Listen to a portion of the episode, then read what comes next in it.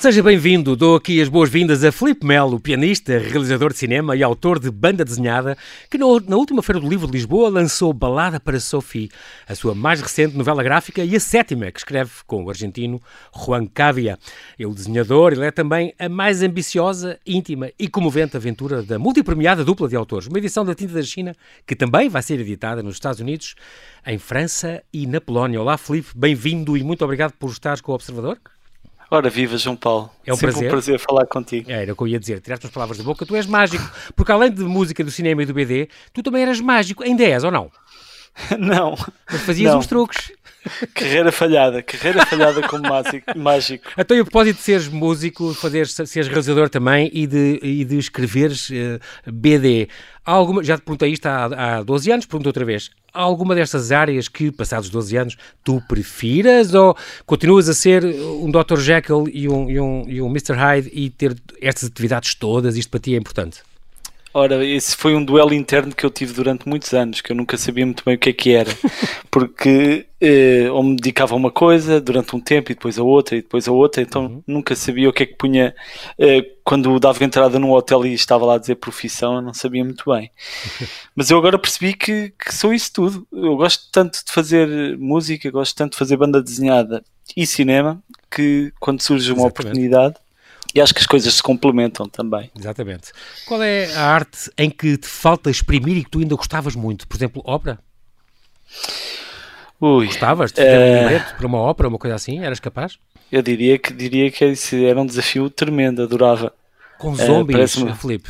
É, é, a tua cara. não, zombies já não são a minha cara, já estou cansado, já há tantos zombies.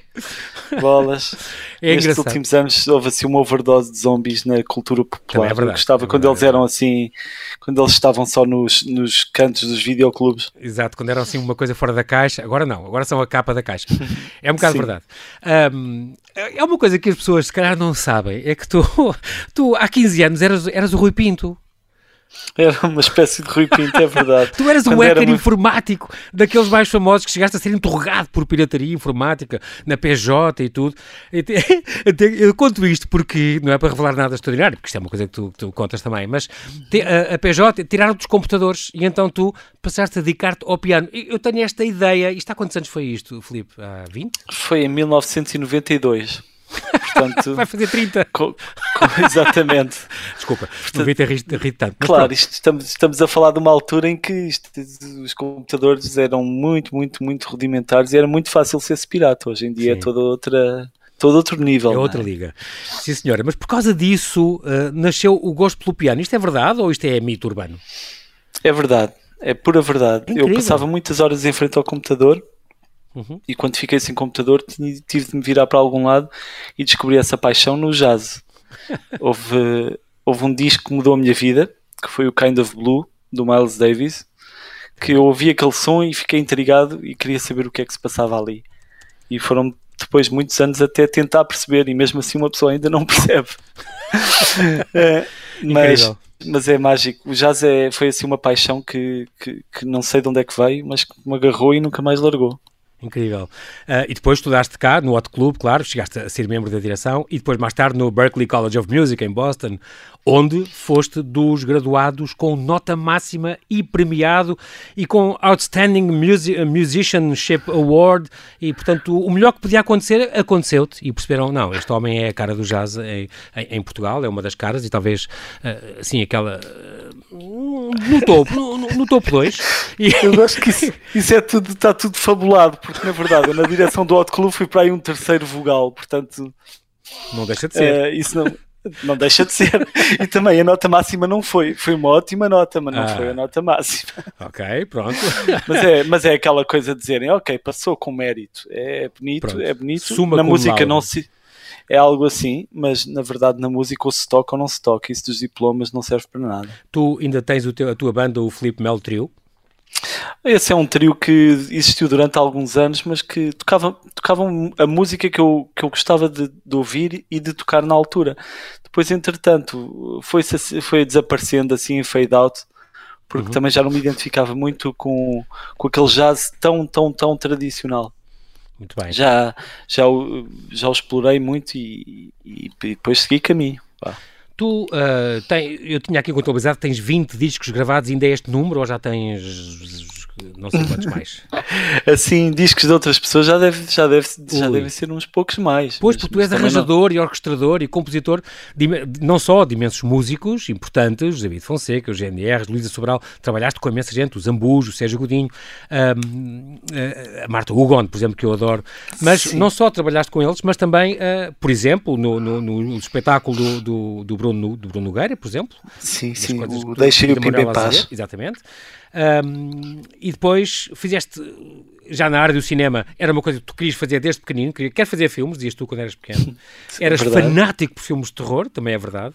Uma coisa que nunca te largam muito. Agora estás um bocadinho mais no realismo fantástico, mas, mas pronto, realismo mágico, mas, mas é, faz parte. Verdade, também. Mas, mas um, sabias de cor os diálogos de filmes como o, o Rambo e, por exemplo, é, é, é o, o é verdade isso. Bem, estamos aí uma viagem ao passado. Exato, mas eu, eu gosto porque, porque vai, vai contextualizar quem tu és e, e, é incrível saber de cor os diálogos do, do, do, do Fúria do Herói, por exemplo, do Rambo, quando um filme que, que eu nem sabia que tinha diálogos, mas pronto.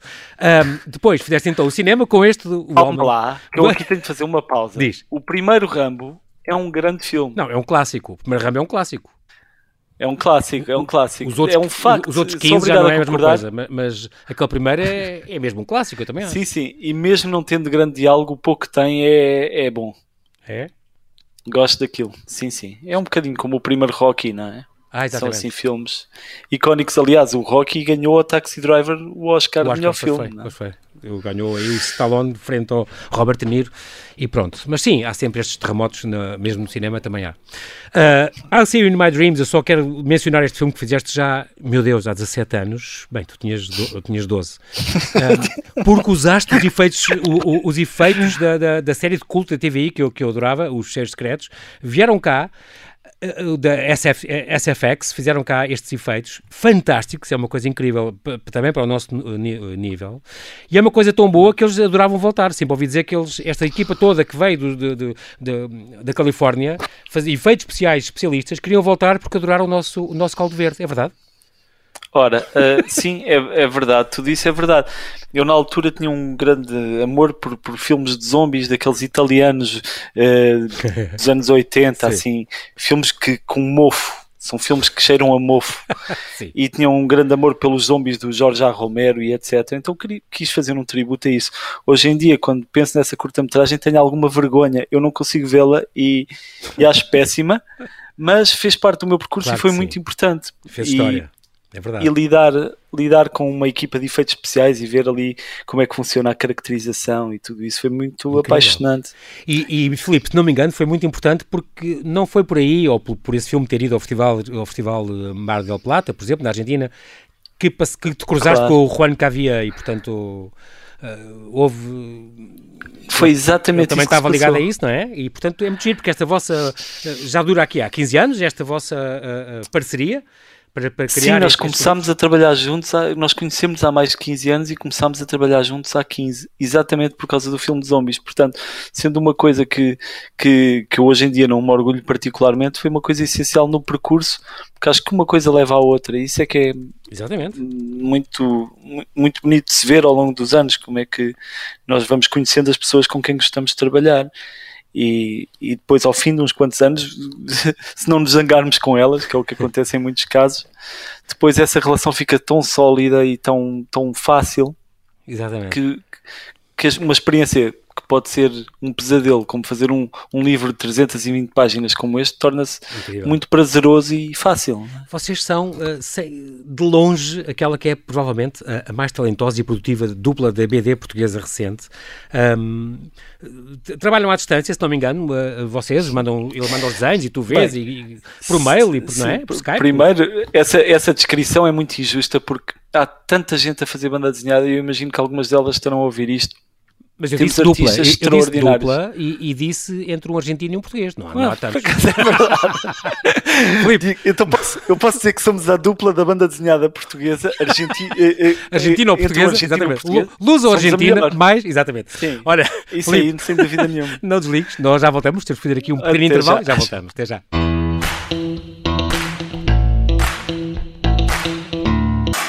Estamos a conversar com Felipe Melo, pianista, realizador de cinema e autor de banda desenhada que, nesta última Feira do Livro de Lisboa, lançou Balada para Sophie, a mais recente novela gráfica que ele escreve e a sétima que o argentino Juan Cavia desenha. Estamos então aqui a falar, uh, Felipe, já falámos um bocadinho desta, desta tua... Como é que conheceste o Juan, o Juan Cavia, que é argentino? Vocês têm em comum uma coisa muito curiosa que é uh, não só a parte do cinema, não sei se os filmes de terror, se quê, mas a parte do piano também, porque ele também tem muito a ver com o piano, não tem? Ora, nem mais. Uh, nós temos uma ligação muito forte ao cinema. Ele é diretor de arte e cenógrafo e eu tenho esta paixão enorme por escrita de argumento e por realização. Então conheci, uh, uh, na verdade não o conheci diretamente, mas conheci a equipa com que ele trabalha na Argentina. E quando precisei de um storyboard, uh, eles recomendaram-me o Juan. E quando finalmente falámos, sempre à distância, uhum. Entendemos muito bem, porque ele toca piano muitíssimo bem, mais uhum. na área do clássico.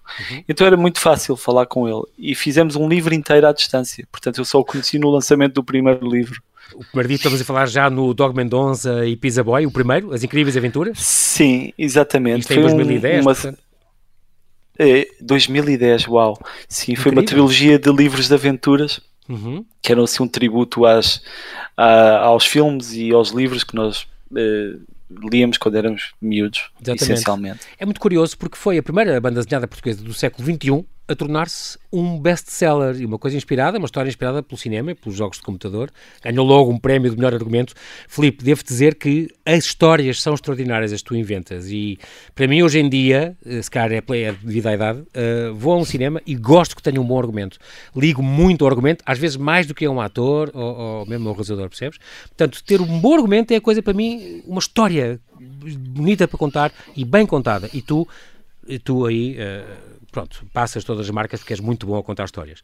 E então ganhou logo o festival, no, no, na BD, o Festival de BD da Amadora, claro, em 2010 ganhaste logo o prémio para o melhor argumento com, com este livro. Depois ficou esta trilogia, como tu disseste. Atenção, devo dizer que o John Landis, o famoso John Landis, do thriller, do, do, do teledisco do, do, Michael Jackson, uh, fez o teu prefácio. Arranjaste sempre uns prefaciadores extraordinários, uh, não foi? O Tobe Hopper, ah. o Hopper e o próprio Jorge Romero, que falaste há bocado, que prefaciou o segundo. Sim, isso foi, foi, foi fantástico e deve-se em grande parte a uma grande amizade que eu tenho com o Motel X, com o Festival de Cinema de Terror. Exatamente já desde a adolescência. Então, o que acontece é que eu também acredito um bocadinho nesta ligação universal das pessoas que gostam das mesmas coisas. E o mundo vai ficando cada vez mais pequeno também, e nós vamos ficando mais velhos e acabamos por conhecer muitas daquelas pessoas que, que eram heróis para nós. Eu acho uhum. que é um percurso que, que não se imagina, mas que acontece muitas vezes quando nos dedicamos àquilo que gostamos e acaba por acontecer de alguma forma. Depois de também editarem este, esta trilogia, trilogia que depois teve mais um com os contos inéditos, que saiu em 2016 sobre este Dogma Ora, Nossa, verdade. Exatamente, e que é, eh, achei, tem por nós delicioso, só a questão de ser o primeiro volume da trilogia ser as incríveis aventuras, o segundo já ser as, as extraordinárias aventuras, e o terceiro as fantásticas aventuras, está tudo dito. Agora, Mas, enquanto claro. haja sinónimos... Eu aproveito para explicar isso, Diz. que é, essencialmente há um grande amigo nosso, que é um jornalista do Porto, uhum. que é impecável e que é uma pessoa que percebe imenso de banda desenhada e que sempre nos apoiou, mas que se enganava sempre no título. Isto no primeiro volume. Então, era sempre uma palavra diferente e nós dissemos, ah é, então espera que já vai agora vamos, vamos consagrar isso a partir Exatamente, de agora. então acabou Não, por ser uma piada interna. uma, uma private joke que resultou, resultou muito bem e isso diverte-me imenso.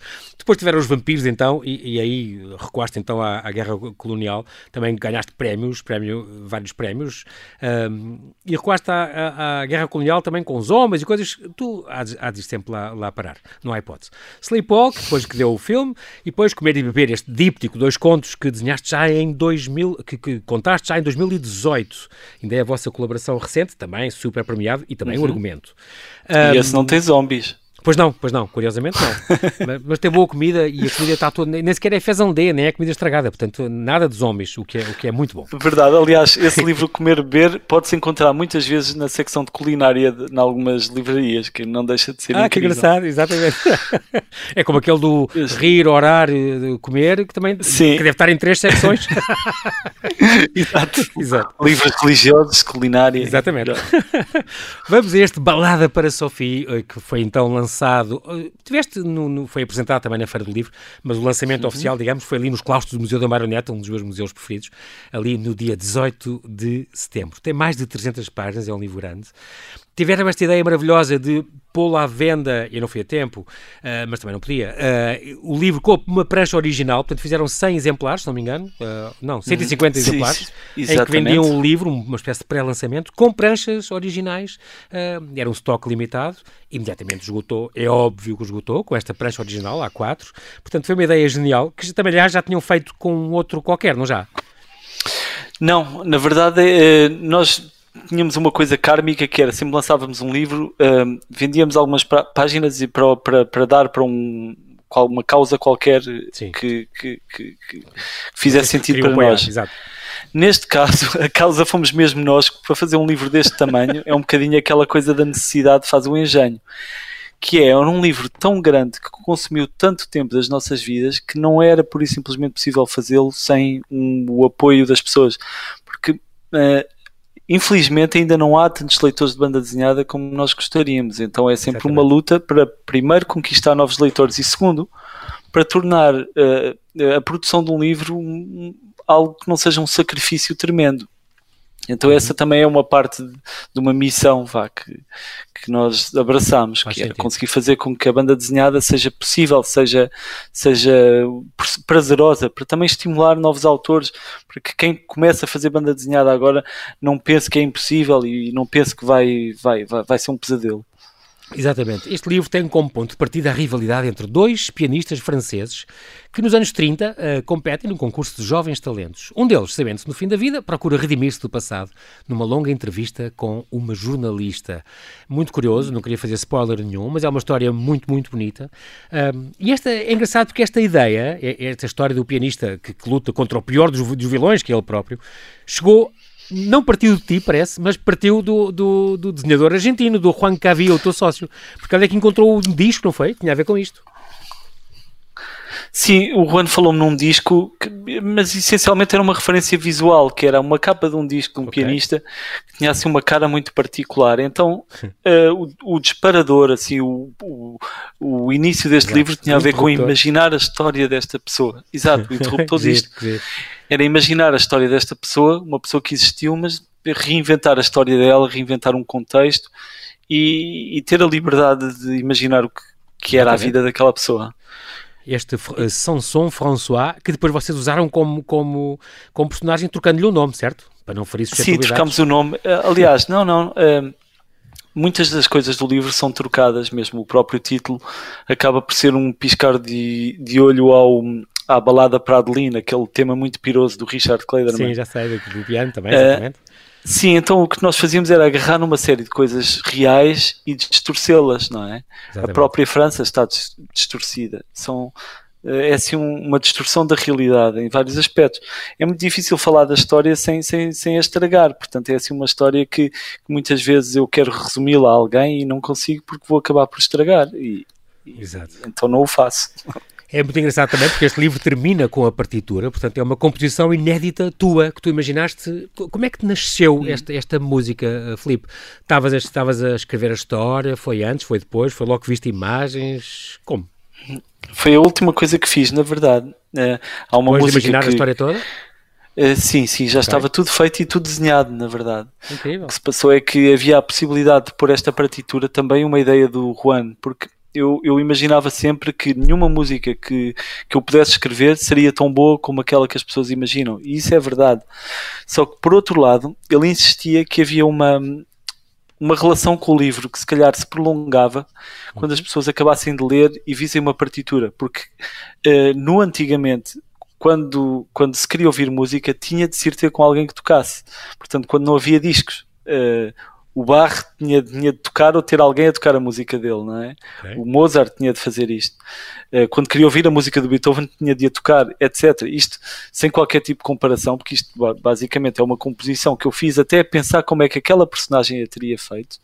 Hum. A minha intenção era que quando acabasse o livro, alguém se dirigisse a um piano e tivesse curiosidade de de ver como é que aquilo soa e como é que aquilo se sente nos dedos, uh, sem me querer prolongar. Uma coisa que aconteceu com o livro anterior, que é o Comer Beber, uhum. uh, no final Há uma história sobre uma tarte de maçã e no final havia uma, uma receita de tarte que é uma receita que foi passada pela minha avó, à minha mãe e por aí por diante de várias gerações. E eu ficava muito, muito feliz e muito uh, motivado quando de repente começo a receber fotografias de pessoas que fizeram aquela tarde que já não era feita há uma data de anos. Então, isto é um Sim. bocadinho o mesmo espírito, é prolongar, prolongar uh, a relação com o livro e estreitar a, a relação do leitor com, com a história este, este Sleepwalk não é o, o, filme, não só a história, mas depois o filme mesmo que tu fizeste, aquela curta de um quarto de hora, não é também a história de um homem que anda pelos Estados Unidos procura, atrás de uma receita de tarte de maçã? É exatamente a mesma história, porque o que se passou foi é que incrível. foi adaptada a história que fizemos para a banda desenhada uh, por uma série de desventuras. A banda desenhada foi parar às mãos de um diretor de fotografia que reconheceu um dos locais que o Juan tinha desenhado e disse: Vamos nos juntar e vamos fazer isto. Ah, e, e tive, tive a sorte de ter uma produtora, que aliás é, é uma das responsáveis por este projeto, Deixei o Pimba em Paz, que eu fiz com o Bruno, com, o Bruno com a Manuela, com o Nelson, uhum. com o Nuno Rafael. Uh, é uma produtora de música e teatro, que é a Sandra Faria, que disse: Vamos lá fazer esta curta, agarrar nesta banda desenhada e transformá-la num filme. E foi assim uma experiência insana. Dois dias na Califórnia, uh, filmar. Uh, stress, angústia, mas de repente saímos de lá com um filme feito e, e eu tinha muitas saudades. Não, incrível. O, o, filme, devo dizer que foi, foi rodado nos Estados Unidos no outono já de 2017, portanto já faz, fez agora, faz agora três anos e que depois estreou no Indie Lisboa no ano seguinte, em 2018. Uhum. Depois então andou de festival em festival, ganhou o prémio Sofia, o prémio uh, Onof de melhor curta no, no, no, Festival de Badajoz, uh, uh, o prémio da Amnistia é Internacional do Festival Corto Dórico em Itália, entre outros prémios mas é engraçado, acabou por fazer uma, uma carreira incrível. O filme está muito, muito bom e, e a história é Mas a, a, parte, a parte mais bonita dessa carreira toda, na verdade, foi quando apareceu esta chatice toda do confinamento uhum. e nós o pusemos no YouTube. Isso foi a parte mais bonita de todas, porque de repente as reações das pessoas ao filme são a melhor coisa que uma pessoa pode ter no meio disto tudo. Não há prémio que seja melhor do que saber que as pessoas estão a ver o filme. Incrível. Isso é pura verdade. Uh, nesta obra tu dizes que um, é uma obra em que eu e o Juan uh, espelhamos, expomos um bocadinho as nossas ansiedades, que, as ansiedades que assombram a, as nossas vidas. E, e, foi escrita, dizes tu, numa fase muito complicada. Porquê, Filipe? Uh, ora bem, isso é uma daquelas frases que soa assim muito dramática e eu sou um tipo cheio de sorte, eu não tenho assim grandes tragédias, uhum. mas foi uma fase complicada da minha vida por várias razões pessoais em que eu percebi, okay percebi que tinha uma série de, de, de, bloqueios e preconceitos com, com expressão de emoções. Isto sou muito pretencioso e muito. Não, mas é, é, é, a, é a realidade. Parece, parece que uma pessoa se está aqui a expor, mas a verdade é que eu tinha alguma dificuldade em exprimir emoções e assumir um lado mais piegas. Então, de repente, esta história sai assim toda, sem eu saber muito bem de onde é que veio. E, e ajudou-me talvez a lidar com algumas coisas. Okay. Não sei. Tu... Esta coisa das histórias é sempre um grande mistério, nunca se sabe de onde é que vem, né? não sei. Choraste a escrever este livro? Não, não, não, nada disso. Uh, aliás, há uma, uma, uma cena do livro que se passa ao som de uma das músicas mais bonitas de, de sempre, que é o Concerto em Sol de Ravel, que tem um adágio que é assim um, uma obra-prima. Eu devido, pode haver música tão boa como essa, mas não há melhor que essa. Então eu lembro-me de escrever uma cena toda com essa música a tocar e de repente achava, bolas, isto está mesmo bonito. Filipe, conseguiste fazer uma cena mesmo bem escrita. E depois no dia a seguir li a cena sem ouvir a música. Deixaste um desastre. E percebi. Que uh, uh, três quartos da beleza era a música que estava de fundo. Exatamente. Não, a sério, não, mas, mas, a música fazia muita falta quando estás a criar uma coisa, estás sempre a ouvir música, deve estar. A música é a tua uh, vida. Na, na, verdade, neste livro foi a primeira vez que fiz isso, porque okay. eu gosto muito mais do, de silêncio. Eh, quando estou a ouvir música, estou mesmo a ouvir música. Quando estou a dedicar-me a outra coisa, acabo por fazer outra coisa. Ah, portanto, tens mas, várias, várias áreas de, artísticas, mas não és multitask nas artes, portanto, preferes estar concentrado sim, mas numa é, delas. Sim, eu acho que pensando nessa coisa de chorar ou de não chorar, uhum. eu, eu acho que o, que o que eu sei é que pôr as pessoas a chorar ou a rir, na verdade, eu acho que também uhum como já lidei muito com comédia, etc., eu acho que pôr as pessoas a rir ou pôr as pessoas a chorar nunca deve ser um objetivo, deve ser uma consequência. Eu não sei explicar Exato. muito melhor isto, Bem. mas a partir do momento em que o meu objetivo era pôr alguém a chorar, eu tenho a impressão que seria horrível o resultado. Da mesma maneira quando se está a fazer comédia, que quando existe a preocupação de pôr as pessoas a rir, normalmente é um desastre. Uhum. Eu acho que há ali um, algo inexplicável que uma pessoa Sim, tenta exprimir e que depois tem um resultado ou outro, não, é? não sei. Claro, claro, claro. Esta, esta, hum, portanto, no teu caso, e sem problema nenhum, hoje, passado isto, e com o livro já cá fora, tens esta noção que um homem também chora, certo? Ah, tenho, tenho, sim, sim. Okay. Então não tenho. Um homem que não chora, é... Raios, que raio de homem é esse? Muito bem. Há uma última, queria-te perguntar aqui também um pormenor que, que não, não é de sumenos importância, esta dedicatória. Tu dedicas o livro a Beatriz Lebre, esta uhum. jovem de Elvas, estudante de universitária de Psicologia, diz que, é, que acabou por ser morta em maio por, por um colega, pelo, pelo Ruben Couto, que depois, já preso, acabou por, por, por se matar também na, na prisão. Um, ela era pianista e, e, e, isso foi por causa disso que tu quiseste homenageá-la e, e, para que ela fosse lembrada, dedicar-lhe este, este, livro à Beatriz Lebre? Hum, eu quis dedicar-lhe isto porque, em primeiro lugar, era amigo dela. Ah, tu conhecias? E ah, okay. Conhecia, sim. sim. E foi uma pessoa que sempre me deu imenso apoio, na verdade. Como eu sou um poço de inseguranças e ela, ela dava-me bastante força, aparecia nos concertos e, e falávamos muito de música. Então, uh, eu fiquei em estado de choque quando soube claro. essa notícia. Claro. E quando uma pessoa com tanto, uma pessoa com tanto talento e com tanta, uh, tanto futuro, de repente uh, abandona o nosso planeta dessa maneira, fica uma sensação tremenda de vazio e de injustiça e de, de amargura. Então, sendo uhum. que este livro é, acaba por ser uma história muito relacionada com as coisas que ela gosta e que eu gosto, uh, acho que fez sentido e, e, de alguma maneira é a minha maneira de, de relembrar uma pessoa que que muitas vezes será relembrada por causa da maneira como desapareceu e o que eu gostava era que as pessoas percebessem uh, como é que ela tocava e que tocava mesmo bem, portanto isso espero que, que tenham a oportunidade de ouvir e que que seja esse o sentido desta dedicatória. Muito bem. Tu, tu és conhecido por ser eh, muito perfeccionista, Filipe, uh, a ponto de ser quase obsessivo compulsivo. É verdade? É possível isto? É, mas é, é eu diria que isso é uma maneira simpática de dizer que eu sou chato. e é verdade. Eu sou chato, mas mas, mas eu mas tenho com, aprendido... com boa, um bom sentido, que é que as coisas fiquem muito bem e não, não entregar sem estar, sem estar completamente satisfeito com o teu trabalho. Isso é importante. Oh, Dias, eu diria que isso é, é como deve ser, não é? Claro. Digo, uh, que se as coisas saem mal, que não seja porque não tentamos ao máximo fazê-las bem. Agora, há uma coisa que é certa, é que muitas vezes ter essa atitude é um bocadinho radical e castrador criativamente. Eu tenho estado a abandonar isso. Tenho estado a motivar um lado mais desorganizado, um lado mais improvisador e um lado mais livre, porque viver assim com essa obsessão-compulsão e com a, com a, simetria e com a arrumação é, é muito prejudicial, na verdade. Mas ao mesmo tempo é isso, mas também não estou muito a ver um especialista como tu em jazz e em improvisação, que é a tua vida toda, um, ser uma pessoa muito, quer dizer, não condiz com ah. o ser muito arrumadinho e muito organizado. O Pet Matini não devia, ser, devia ter o, o quarto num caos. Não sei, estou a inventar. Mas, não, não, é, não, eu diria que mesmo musicalmente isso tem um resultado muito prático, que é, sempre fui um amante da tradição no jazz e aprendi a linguagem, aprendi os solos das pessoas, aprendi as músicas, os standards. Okay. Hoje em dia isso parece-me importante se é o objetivo da pessoa. Não acho que seja importante para ser um músico de jazz. Acho que a palavra jazz, acima de tudo, é uma música que defende a liberdade, a criatividade. Então, a partir do momento em que uma pessoa fica prisioneira da tradição, que é uma coisa que eu fui durante muito tempo, talvez mais do que prisioneiro, eu diria que era uma espécie de radical. Uhum. Uh, acho que isso é uma má postura para se estar. Eu acho que ah, tem de haver uma postura de abertura a todos os géneros musicais tem de haver uma postura de audição e de espírito aberto a tudo. E que muitas vezes, quando uma pessoa é assim mais uh, regrada em todos os sentidos, isso pode ser um, muito impeditivo, não é? Uhum. Tu tens, uh, vais ser publicado nos Estados Unidos, depois em França também, na Polónia também, pela Muxa.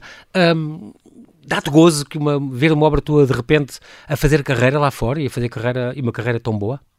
Vai-me dar imenso gosto depois de receber um cheque de direitos de Vamos ser muito, muito práticos. Está bem, não é tanto. Sim, mas sim, mas, mas é, deve ser fantástico, de certeza. E, e ah, eu acho se calhar depois convidam para lá ir. E... Isso era fantástico, agora que ninguém pode viajar para, para, para lado nenhum. Não, mas não há uma coisa que é verdade, é que foi mesmo, eh, não foi, eh, não foi assim um acaso, foi, foi, foi fruto de muitos e-mails a, a tentar conseguir uma editora e de repente acertámos naquela que eu mais queria que fosse que é uma que editou vários livros que eu gosto muito.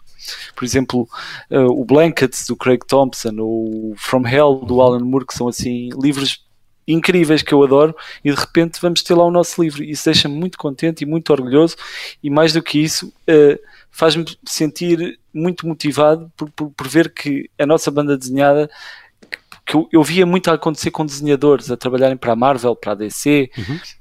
para a Image e de repente fico muito contente por, por, por fazer parte desse movimento de exportação da BD Nacional. Acho claro que é um orgulho. É um orgulho e, e, e, muito merecido.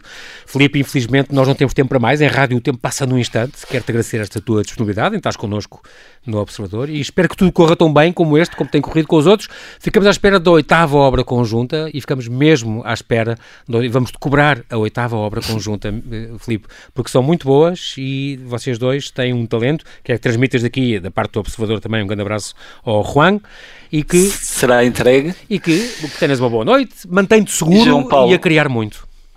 João Paulo, é sempre um prazer enorme falar contigo. Muito obrigado por, por, por destacares o nosso livro e por nos dar tanto apoio. Mesmo. Obrigado. Obrigado. obrigado e obrigado a todos abraço. os que estão a ouvir também. Até já. boa noite. Obrigado.